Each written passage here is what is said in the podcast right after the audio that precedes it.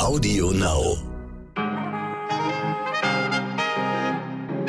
Einen schönen guten Morgen, liebe Hörerinnen. Mein Name ist Michel Abdullahi. Es ist Donnerstag, der 22. Juli und das finden wir für Sie heute wichtig. Auf den Tag genau vor zehn Jahren fand auf der Insel Utoya ein grausames Verbrechen statt. 69 Menschen wurden brutal umgebracht. Heute spreche ich mit einer jungen Frau, die als damals 15-Jährige auf der norwegischen Insel in einem Sommercamp war. Und wir schauen ins Hochwassergebiet mit der schönen Geschichte rund um einen Ehering und wie die Bundesregierung in Zukunft schneller warnen möchte. Aber erstmal die Meldung. Starten wir mit Mallorca. Vielleicht äh, denken Sie jetzt, ah, herrlich, auf Malle, da wäre ich gerade auch gerne. Aber ich muss Ihnen sagen, dort warten auf UrlauberInnen neben Sommer, Sonne, Strand und Meer auch schärfere Corona-Regeln. Meine Kollegin Julia Ladwein ist gerade für RTL auf Mallorca und ich habe sie mal gefragt, was vor Ort los ist. Die Lage hier auf Mallorca hat sich in den letzten Wochen zugespitzt. Vor drei Wochen lag die Inzidenz noch bei etwa 10, gestern bei 350 und die Tendenz ist weiterhin steigend. Deswegen hat jetzt auch endlich die mallorquinische Regierung reagiert und Strände und Parks zwischen 1 und 6 Uhr nachts geschlossen. Hier haben sich in den letzten Wochen vor allem junge Urlauber getroffen, die dann nicht mehr in den Diskotheken weiter feiern durften. Wer sich jetzt trotzdem trifft, muss mit hohen Strafen rechnen. Und wer trotzdem noch nach Mallorca in den Urlaub fahren will, muss nach seinem Urlaub für zehn Tage in Quarantäne. Man kann sich allerdings nach fünf Tagen freitesten. Ausgenommen von dieser Regel sind vollständig Geimpfte und Genesene. Beunruhigt und verängstigt sind hier vor allem die, die vom Tourismus leben. Einen weiteren Tourismuseinbruch wie im letzten Jahr würde die Insel nämlich wahrscheinlich nicht überleben. Seit 2005 ist Angela Merkel mittlerweile unsere Bundeskanzlerin. Seit 2005. Äh, Wahnsinn, könnte man da sagen. Können Sie sich vorstellen, dass das bald jemand anders macht? Wenn Sie jung sind, wahrscheinlich nicht. Wenn Sie ein bisschen älter sind, sagen Sie, ja, bei Kohl war das ähnlich. So, ich kann es mir gut vorstellen. Irgendwann ist Schluss. Äh, es wird kommen, äh, ob wir nun wollen oder nicht. Die Frage ist nur, wer macht's? Wenn die Deutschen ihre neue Kanzlerin oder ihren neuen Kanzler direkt wählen könnten, dann wäre Armin Laschet vorne. Tatsächlich? Das zeigt das aktuelle Trendbarometer von RTL und NTV. Demnach würden sich 23% für Laschet entscheiden, 17% für Baerbock und 16% für Scholz. 44% würden keinem der drei ihre Stimme geben. Hm, ist ja auch nicht, spricht auch nicht für alle, ne? Bleibt spannend. Spannend auch, was Archie White geschafft hat. Den Namen werden Sie höchstwahrscheinlich noch nie gehört haben. Äh, ich möchte Ihnen trotzdem etwas über Archie White erzählen, denn der 96-jährige Brite ist der älteste Uni-Absolvent Englands. Nach drei Jahren Studium hat der gute Mann jetzt seinen Abschluss im Studiengang Bildende Kunst am East Sussex College in Hastings gemacht. Den Titel ältester Uni-Absolvent der Welt hat Archie White mit seinen 96 Jahren und 56 Tagen trotzdem knapp verfehlt, denn der Japaner Shigemi Hirata war bei seinem Uni-Abschluss 96 Jahre und 200 Tage alt. Archie White ist aber immerhin der zweitälteste Uni-Absolvent der Welt. Dinge gibt's auf der Welt, meine Damen und Herren. Gar nicht alt, sondern brandneu ist das Impfangebot des Fußballvereins Borussia Dortmund. Fans können sich ab heute im Stadion des BVB den Peaks abholen. Danach dürfen sie auch noch durchs Stadion spazieren und ein Foto mit dem DFB-Pokal machen. Für alle, die es nicht wissen, ja, der BVB hat dieses Jahr gewonnen. Ich wusste das auch nicht. Keine Ahnung, was dieses Jahr passiert ist. Und auch noch das, gestern Abend wurde bekannt, die USA und Deutschland legen den Streit über die Ostsee-Pipeline Nord Stream 2 bei. Sie erinnern sich, ich habe mit meinem Kollegen Raphael Geiger schon darüber gesprochen in einigen äh, letzten Folgen. Ich glaube, letzten Mittwoch war das. Merkel und Biden äh, haben wohl einen Big Deal beschlossen. Teil davon, in den nächsten zehn Jahren soll auch weiterhin Gas über die Ukraine fließen und es soll millionenschwere Investitionen in dem Land im Bereich der erneuerbaren Energien geben. Und wir sagen Happy Birthday, Prinz George. Acht Jahre alt wird er heute. Zuletzt war der Sohn von Prinz William und Herzogin Kate beim EM-Finale im Wembley-Stadion zu sehen, wie er sich erst tierisch über das Tor der Engländer freute und später ganz traurig war. Auch Mensch, George. Bis heute übrigens musste George immer kurze Hosen und Kniestrümpfe tragen. Das ist englische Tradition und Teil der Schuluniform. Ab jetzt, also mit acht Jahren, darf er lange Hosen anziehen und ist damit erwachsen. Im Herbst geht's für George dann wahrscheinlich auf ein Internat. Armes, armes Kind. Über das LGBTQ-Gesetz in Ungarn haben wir viel diskutiert und nun lässt der ungarische Präsident Orban sein Volk darüber abstimmen. Er empfiehlt allen, Achtung, mit Nein zu stimmen, damit das homosexuellenfeindliche Gesetz in Kraft bleibt. Seit Anfang Juli müssen Bücher über Homo- und Transsexualität mit dem Hinweis verboten für unter 18-Jährige versehen werden. Die EU hat das scharf kritisiert. Zur Abstimmung sagte Luxemburgs Außenminister dem Spiegel, man sollte in der EU ein Referendum darüber abhalten, ob man Orban in der EU noch tolerieren will. Und ich glaube, das ist wie immer heiße Luft, denn wenn es nach den Richtlinien der EU und unserer freiheitlich-demokratischen Grundordnung gehen sollte, dann müsste man Herrn Orban langsam auf den Mond schießen. Vielleicht übernimmt das Herr Bezos für uns beim nächsten Mal, wenn er dorthin fliegt. Zumindest ins Ei. Das Hochwasser beschäftigt uns ja jetzt auch hier schon fast eine Woche und zwischen dem ganzen Leid der Menschen gibt es äh, eben auch die schönen Geschichten, wie die von Wolfgang Horner aus Bad 9a Ahrweiler und seinem Ehering. Ich bin frisches Wasser holen gegangen und sah ihn glänzen und sage einen Ring und schaue ihn an und es ist meiner. Ich habe meine Frau holen lassen und sie durfte ihn mir wieder anstecken, wie damals. Hat sich mir angesteckt, als wir unser Ehegelübde gegeben haben. Jetzt ist er wieder da. Der wird nie wieder abgenommen werden. Und wir werden es schaffen. Und wir alle werden es schaffen. Wir gehen nicht unter. Wir enden nicht im Schlamm. Wir stehen wieder auf. Man hat uns niedergeschlagen, aber wir kommen wieder. Wir werden wieder ein schönes Zuhause haben. Wirklich bemerkenswert, in solch einer Situation so positiv zu bleiben. Da kann man sich wirklich was abgucken. Bei der Aufarbeitung wird ja nun auch kritisiert, dass die Menschen zu wenig und zu spät gewarnt wurden. In den USA zum Beispiel bekommt jeder einen Alarm aufs Handy, wenn sich gerade ein Tornado oder Starkregen nähert. Scheint ja zu klappen. Bei uns prüft das Innenministerium, ich wiederhole nochmal, bei uns prüft das Innenministerium nun mit einer Machbarkeitsstudie, oh Gott, diese ganzen deutschen Wörter, wie man das Warnsystem verbessern kann. Erste Ergebnisse dann im September diesen Jahres, meine Damen und Herren. Erste Ergebnisse im September 2021.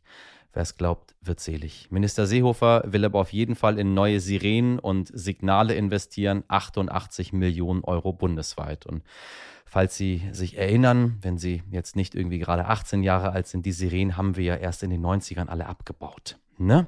So, jetzt prüfen wir das wieder. Großartig. Es wäre blanke Illusion, äh, nur auf ein Warenmedium zu setzen das vielleicht manche Menschen überhaupt nicht haben.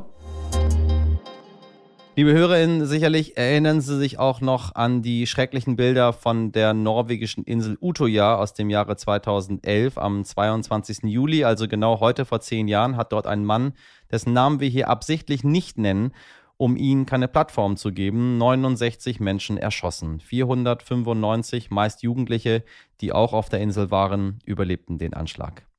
Wir hören diese Zahlen, aber hinter jeder einzelnen Zahl verbirgt sich die Geschichte eines Menschen. Und heute erzählt uns Ragnar Sörlundsengen uns hier ihre Geschichte.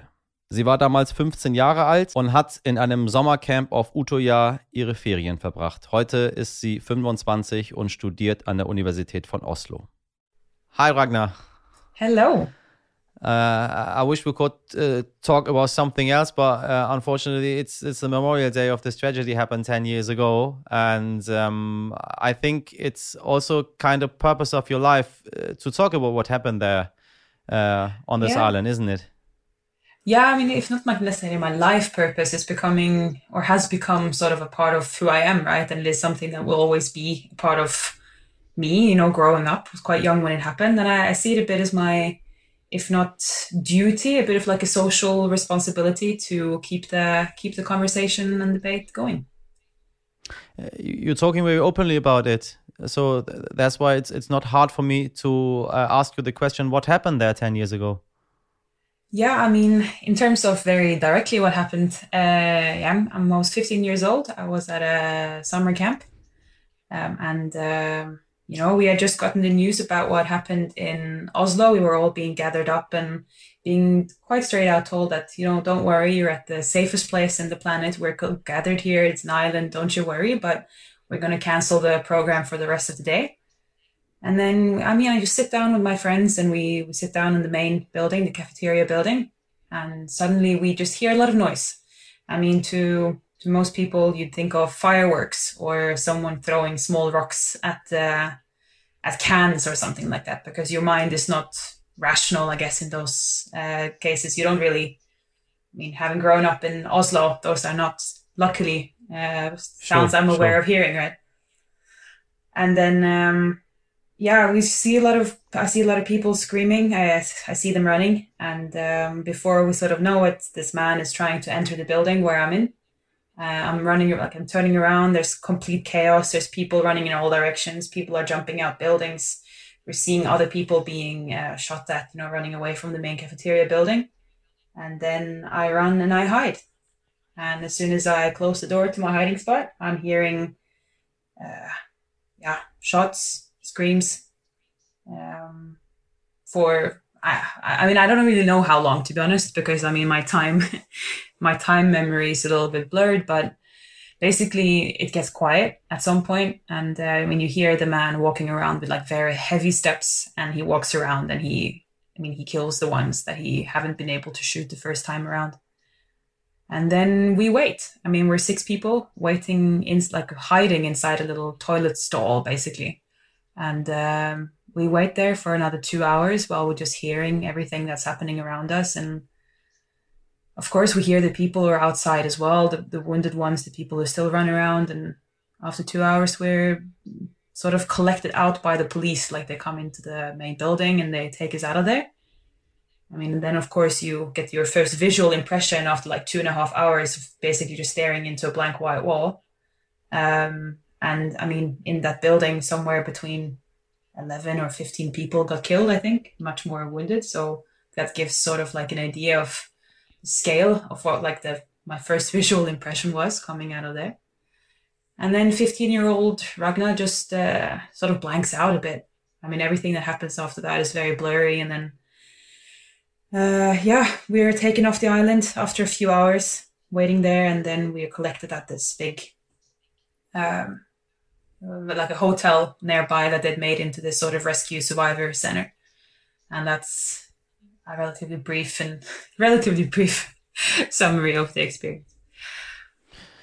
You know, it's it's really hard for me uh, listening the story. Um, that that's why I just didn't re- respond. I just wanted to listen what you're saying, and you're doing it that easily. Uh, why are you doing this? Why are you talking about this? And how how do you feel ten years later? So what was how you found back to life? It's quite strange because I'm I've like it started out being very like comfortable talking about it like immediately afterwards. I think that was a part of like a shock experience, and then you know, you got sort of drilled into talking about these things because you got the same questions yeah. after, you know, you got the same questions a lot of times. And then for a few years, I didn't want to talk about it. I steered very clear from it. Um, but I've had a great family and like support network around me the whole time. And I've sort of been told that like, you know, talking therapy is like the best therapy. You just like basically talk it to pieces so that you're comfortable and like controlling the narrative around your own story. Yeah, yeah. I took a, I distanced myself from it for quite some time um, because I didn't want to sort of define me, even though it sort of has. But then in the last couple of years, when I moved back to Oslo from abroad, like a year and a half ago, I, I sort of reflected a bit around more that social responsibility to actually talk about it and actually keep reminding people of the fact that we were about 500 teenagers and kids who were stuck at an island and actually experienced yeah. not, it wasn't just like, you know, uh, we didn't just hide for two hours. We did actually ex- see and experience quite a quite a morbid and brutal incident, uh, terror attack, and we have to actually keep that conversation going. So I'm feeling a lot of things about it, but I have it's so internalized in my own personal story that I can speak about it. Like I know all the corners and ins and out of all parts of my story, so nothing can surprise sure, sure. me anymore. If that makes sense. So on the one hand, you are a survivor. That's your personal story. On, the other hand, uh, you are a witness of uh, of an international tragedy. Uh, how does it goes together?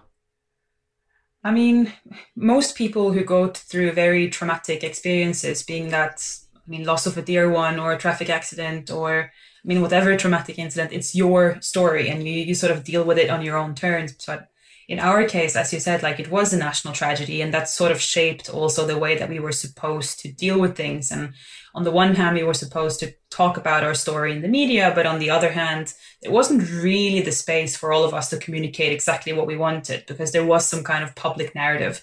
And it's like that constant curiosity from, um, I mean, from especially like the Norwegian media and like the the fact that like I can go into a Norwegian online newspaper and without you know getting any kind of uh, pre warning, just see a huge picture of the man who tried to kill me. You know that has yeah. been the reality for the last ten years. Um, and you know these kind of things being thrown at you all the time, and you ask yourself like, why is this man on the front page? Why does he get to be on that front page and not me when I want to talk about right wing extremism? You know, so you That's get right, a little yeah. bit frustrated about how that media debate has been. Yeah, you talk about freedom of speech and all those things, but you know, I, I want to be heard as well, not just you know, in in. He's been complaining about his conditions in prison. He has a PlayStation Three. No. Yeah, yeah, I know. And I know exactly like, what you mean. That's that's why I'm not, yeah. not telling his name. Yeah, it's yeah. it's exactly exactly what's what you're saying. So you are a survivor. You're not, you're not a victim, and you're talking about yeah. this story, and we're we're not talking about about his name. Um, mm. What can what can we learn for for the future? Um, how to handle, how to deal uh, with uh, terror attacks like this uh, in in times of social media. Uh, I'm very happy that yeah. we, we, didn't have uh, Facebook and and so on uh, ten years ago. yeah at least like not to the same extent. I mean i didn't have even have a phone like a smartphone 10 years ago and uh yeah i think like the whole whole me- social media world and like the commentary sections on facebook i mean they scare me. Um because you know the same conspiracy theories and the same sort of some kind of the ideas that he prescribed to are still very much alive within the commentary sections on many newspapers, on Facebook, on on other platforms, and you know, you think that yeah, you know, this man was a lonely wolf, you know, like he did it on his own, no one, but actually, like I guess we mustn't forget that he wasn't he wasn't he wasn't one man doing this, but he's not alone, you know, like his opinions are actually shared by. I mean, you've seen it in New Zealand. You know, the attacks in New Zealand. He said he was inspired by this man. Uh, you see attacks right, in the yeah, US sure. where you also see people sure, sure. who directly say they take inspiration from this man. So they're not alone. Like they, it's this whole network online when these things are being talked about. And when that's being reflected in the commentary sections on Facebook, I'm just like, I, I get really scared because I've actually been attacked by someone who sort of believe in those things. And how to solve that, I don't really have an answer. I just think we I mean, I don't know, stand up to it. Like you have to stand up against it. Like somehow draw a line of what's okay to say to each other and not. I mean, common decency. Like it feels weird even to say it. Like, do we even have to? I don't know. Agree on that. It's like not okay to say that oh, I should kill you for your political opinions in commentary sure, sections on sure. Facebook. Like that's so strange to me. Um, how do you feel today? On this day. Ooh I'm quite. Uh, I was actually writing. I was a little bit on Twitter yesterday, and uh, you know, for very, for very many years, when people ask me how I am and how I feel about 22nd of July and the 21st and the day before, I quite diligently just said, "No, I'm fine." You know, like I'm I'm good. Yeah, I'm all right. But you know what? I'm actually quite frustrated, uh, and I'm feeling a little bit of sure. anger. Like I'm feeling I'm getting a little bit agitated talking about this because it's uh 15 year old naive Ragna hoped for so much, like change in society and like very idealistic youth and everything. And uh, I don't know. It's just not good enough. I hoped we achieved so much more as like a society in terms of just being kinder to each other and like solving all these conspiracy theory webs. But for me, it just seems like it's spiraling out of control and it makes me oh, agitated. Uh, I'm sharing your wishes, and I, I try for, for, myself as a journalist uh, to fulfill them and not, not mm. making the mistakes once again. Thank you very much, Anna, for sharing your thoughts with us. It was very yeah, touching. You're welcome. All the best. Take care. Yeah, you too. Liebe ZuhörerInnen, dieses Gespräch muss ich erstmal sacken lassen und mir fällt gerade absolut nichts Sinnvolles ein, was ich heute noch dazu sagen könnte. Deswegen machen wir hier Schluss für heute. Trotzdem gilt wie immer, wenn Sie Lob oder Kritik haben, dann schreiben Sie mir eine Mail an heute. In der Redaktion für diese Folge waren Sabrina Andorfer, Dimitri Blinski, Nick Rasmus und Martin Schlack. Die Produktion hat Andolin Sonnen übernommen. Morgen ab 5 Uhr gibt es eine neue Folge und jetzt wünsche ich Ihnen einen wundervollen Donnerstag. Machen Sie was draus. Bis morgen. Ihr Michel Abdullahi.